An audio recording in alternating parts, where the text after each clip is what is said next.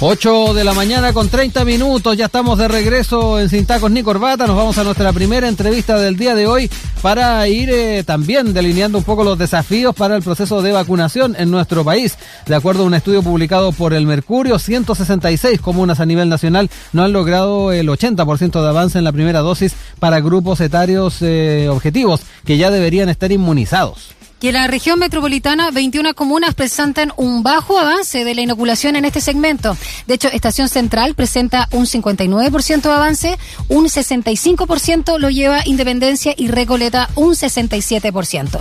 Y en este marco, el gobierno anunció una aceleración del proceso de vacunación masiva con la meta de llegar a las 7 millones de personas vacunadas con sus dos dosis a mediados de mayo al respecto y todos los temas vinculados, por supuesto, con este proceso de vacunación. Vamos a conversar con Janet Davanch, infectóloga del Hospital Clínico de la Universidad de Chile. Muy buenos días, Janet. ¿Cómo estás? Hola, Daniela, ¿cómo estás? Muy bien, ¿tú? Bien, también. Aquí un poco agotados, igual que todo el, yo creo que todo el, en todo el mundo. Sí, me imagino. Eh, Janet, eh, buen día. Eh, importante el poder ir entrando en este tema, ir analizando los factores que de alguna manera se están, eh, están concurriendo para encontrarnos con esta situación que se está viviendo con algunos grupos etarios objetivos. ¿Qué ha ocurrido en, en, estas comunas de las que se da cuenta en el Mercurio que aún no, no han podido lograr estos buenos niveles de vacunación?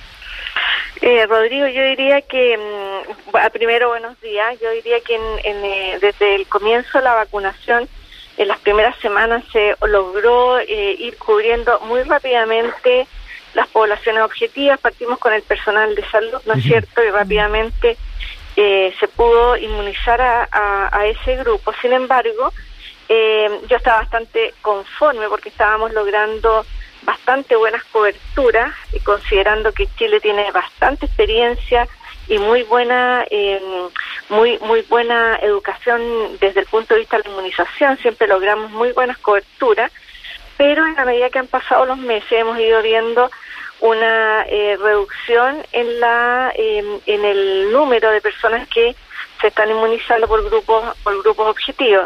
Comentarles que a nivel país eh, el grupo que tiene 80 y más eh, está en 81% em, y esperaríamos, por supuesto, tener sobre el 90% ya de ese grupo etario vacunado. Sin embargo, cuando uno va al grupo que se está enfermando más eh, severamente hoy día, que están sobre los 50 años, ese grupo solo alcanza un 60%. Mm. Ahora, una de las eh, de los eh, factores que puede influir en esta en esta lenta cobertura de vacunación en estos grupos es que habitualmente estos grupos no son eh, inmunizados, no, tienen una cultura de eh, inmunización. Sí, como los, procesos con la influenza, por ejemplo, que no suelen estar en los grupos objetivos. Exactamente, entonces, em, y también eh, otro factor que influye es que hemos estado em, en cuarentena y también que es la fuerza laboral. Entonces, acá se ha reiterado la necesidad de que eh, la comunicación, la información vaya dirigida a estos grupos, comentarles que los vacunatorios a los que pueden acceder son los cercanos a su domicilio o incluso a su lugar de trabajo.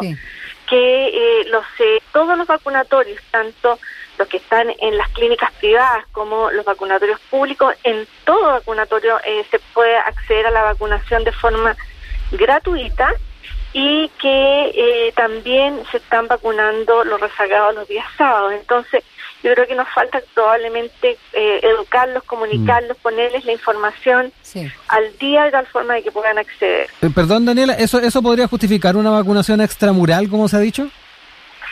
Las vacunaciones, en Chile tiene bastante experiencia en mm. vacunaciones extramurales, pero en lugares cerrados. Habitualmente es lo que se logra, por ejemplo, cuando se ponen eh, algunas vacunas del Programa Nacional en niños escolares, por ejemplo. Sin embargo, eh, la vacunación en puntos que no son cerrados no, no son tan exitosas. Y hay que recordar además que esta vacunación, tenemos varias vacunas, al menos dos vacu tres vacunas disponibles en este momento.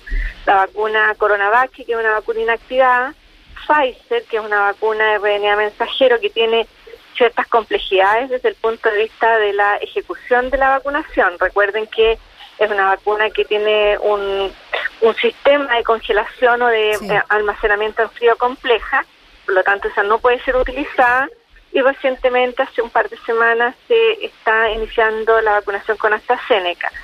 Por ser una vacuna nueva y por eh, tener una vacuna que está evaluada eh, en todos los países del mundo en situación de emergencia, también necesitamos eh, una observación, una educación al vacunado y además dejar el registro y educarlo en su segunda dosis. Entonces, no es tan fácil pensar en salir a las calles, por ejemplo, o en algún punto con el metro a vacunar. No, no es una estrategia ni fácil, ni segura, ni tan fácil de implementar. Janet, eh, pensando en el éxito, por supuesto, este proceso de vacunación para este grupo, ¿no? Del rango de entre 50 y 59 años, también los jóvenes, sabemos que hay muchas personas también obesas dentro del grupo de las personas jóvenes que están en, riesgo, ¿no? Justamente de ser hospitalizados, de caer a las camas UCI. Y eh, para también, obviamente, avanzar en lo que se ha denominado, por supuesto, la inmunidad de rebaño. ¿Crees que se podría considerar las cifras de vacunación? Eh, eh, y planificarlo en conjunto con los avances que se hacen en el plan paso a paso. Eh, y ahí también preguntarte si crees que pueda ser factible implementar un permiso, por ejemplo, laboral de, vacunación. O sea, eh, para, para contarles cómo se hizo ¿Mm? dentro del personal de salud, ¿Mm? que necesitábamos observarlo, partimos con, con la vacuna Pfizer, que es una vacuna que necesitábamos eh, el personal sanitario presente. Lo que se hizo fue justamente lo que propone Daniela, que el, los, eh, las jefaturas de servicio, eh, los directores de servicio facilitaran y promovieran la vacunación del personal de salud, es decir, organizarse de tal forma de poner en primer lugar a la vacunación como objetivo primario de cobertura y de protección de los trabajadores. Así que esa es una muy buena em, estrategia, de facilitar horarios protegidos para que el personal, eh, los trabajadores vayan a vacunarse. Sin embargo, quiero destacarles algo que a mí me tiene también preocupada. Estamos con la vacunación de influenza, eh, que partió, ustedes saben, ya hace por lo menos tres, eh, tres o cuatro semanas. Eh, la, la, población objetiva son 8 millones y medio de, personas que viven en Chile. Sin embargo, a la fecha llevamos un 33% de cobertura. Eh, estamos preocupados porque esta, esta es una infección que conocemos bien, que estamos entrando al invierno, no sabemos cuál va a ser su comportamiento y la población tampoco ha accedido el año pasado. A esta misma fecha teníamos prácticamente el 90% de la población objetiva vacunada. Entonces, es eh, a movilizar a nuestra mm, población. La vacuna efectivamente no es la única medida, es una de las medidas importantes para el control junto con las medidas de autocuidado, pero hay que llamar y mover a nuestra población a que vaya a sus vacunatorios, que vaya ordenadamente, hay un calendario que permite evitar los atochamientos, las vacunas están disponibles, entonces eh, movilizarnos a, vacunarnos. perdona, Rodrigo, eh, quiero aprovechar solamente linkear lo que acaba de decir eh, Janet, de que justamente la vacuna es una de las tantas medidas, no es la panacea, no es la solución frente al coronavirus. Que me imagino entonces, Janet, que no estás a favor de esto que se está hablando y viendo en otros países que este como carné verde o pasaporte sanitario, ¿no? Porque podría generar una falsa eh, sensación, digamos, de, de seguridad. Bueno, yo creo, Daniela, que ese en, desde la emergencia este virus, ¿Mm? eh, del que teníamos alguna idea con un pariente, con sus dos parientes cercanos, el SARS el 2002 y el MERS el 2012, eh, he tenido siempre una actitud de estar como muy atenta porque es un virus impredecible, realmente impredecible y por lo tanto la palabra más, más adecuada para mí todo este tiempo ha sido ser muy prudente, cauta. Mm. Eh, creo que es tremendamente hoy día, eh, eh, hablando específicamente de nuestro país, probablemente muy prematuro todavía, sin siquiera lograr las coberturas que nos estamos proponiendo, hablar de un pasaporte verde. Incluso te diría que a mí todavía se me hace cuesta arriba hablar de un pasaporte verde en países en Europa. Tenemos un desastre sanitario en Asia que está partiendo. No mm. sabemos cuál va a ser el comportamiento de los vecinos en India con lo que sucede. Tenemos una situación sanitaria muy frágil en la misma región de las Américas. Eh, si ustedes no sé si ustedes vieron, pero la, el eh, Tedros, el director del, de la OMS, decía que estamos en un complejo em, escenario tremendamente frágil, porque si no logramos un control de esta pandemia en todos los rincones del planeta, ningún rincón del planeta va a estar seguro. Entonces creo que es tremendamente prematuro y eh, el virus eh, ha sido tremendamente impredecible. Sí. En ese sentido ya hay países europeos, Alemania por ejemplo, que están manejando esa opción, se están eh, apresurando entonces, ¿cree usted? Yo creo que ellos, ellos están, están evaluando em, para ciertas actividades, están haciendo estas evaluaciones porque decimos em, con qué vacuna, con qué cobertura mundial, eh, este pasaporte sanitario que me imagino eh, eh, me, recuerda a lo que se hizo con la vacunación contra fiebre amarilla, pero la, la, el carnet de, internacional de la vacuna de fiebre amarilla era para evitar introducir la enfermedad o la infección en aquellos territorios que, que tienen y que siguen teniendo el vector, que es el AE, ¿se acuerdan? El gran brote en Brasil. Es fundamentalmente para evitar la introducción de la enfermedad en países que tienen el vector. En el caso de, de, SARS coronavirus 2, los vectores somos nosotros los seres humanos, o sea, no eh, es muy complejo el, el, escenario y sobre todo complejo porque esto es una zoonosis, eso no se nos puede olvidar. Y no sabemos cómo eh, se está comportando el reservorio animal, si nos tiene una nueva sorpresa. La verdad es que a mí todos los días me sorprende eh, este virus. Janet, eh, tú mencionabas que tal vez, eh, o particularmente en Europa, algunas actividades están recibiendo este tipo, o se está pensando que pueden recibir este tipo de pasaporte. ¿Cuáles crees tú entonces que deberían ser quienes pudieran tener esta opción? Yo la verdad es que no tengo experiencia mm. y no, no, no soy, digamos, la, experta en, en, este tema, pero lo que hemos estado revisando desde el punto de vista de lo que está haciendo algunos países de Europa, por ejemplo, eh, lo que ustedes mencionaban, en Alemania, en, em, en el Reino Unido, es para ciertas actividades de la vida diaria dentro de, por ejemplo, actividades más masivas, con un mayor aforo de personas, pero eh, siguen con fronteras cerradas, por lo tanto, eh, no sé no sé cuál va a ser el comportamiento. Yo creo que todavía los mismos europeos están evaluando cuál podría ser el mejor escenario para promover una, un carnet de vacunación, un, un, pase verde, por decirlo de alguna forma. Yo creo que hay que esperar todavía mm. y si lo implementan en Europa, bueno, eh, como ellos van antes que nosotros en esta epidemia, podríamos nosotros entonces evaluar cómo les va a ellos de tal forma de no cometer los, mismos, errores, o de implementar las, los que son las medidas exitosas. Estamos conversando esta mañana acá en Sin Tacos en mi corbata por Radio Sach con Janet Davanch, infectóloga del Hospital Clínico de la Universidad de Chile. Eh, Janet, em, el ministro de Salud eh, dijo que si se ha producido ocasionalmente alguna demora en la entrega de vacunas, eso se ha solucionado de inmediato. Eso más que poner el foco en este supuesto quiebre de stock que se ha presentado no solo en los medios de comunicación, sino en la opinión ciudadana cuando la gente va a los vacunatorios y no encuentra eh, la, la dosis o están vacunando solamente con la primera y no con la segunda o tienen que irse a otro lugar. Así que ahí en ese sentido se debe recalcar que hay vacunas suficientes, eh, porque de otra manera también se genera un sentimiento de desconfianza en la ciudadanía, ¿no? Y no, no van finalmente a vacunarse. Bueno, yo es más que un sentimiento de desconfianza en la ciudadanía o que existan probablemente puntualmente en algunos lugares, probablemente hay dificultades. Esto no ha sido fácil.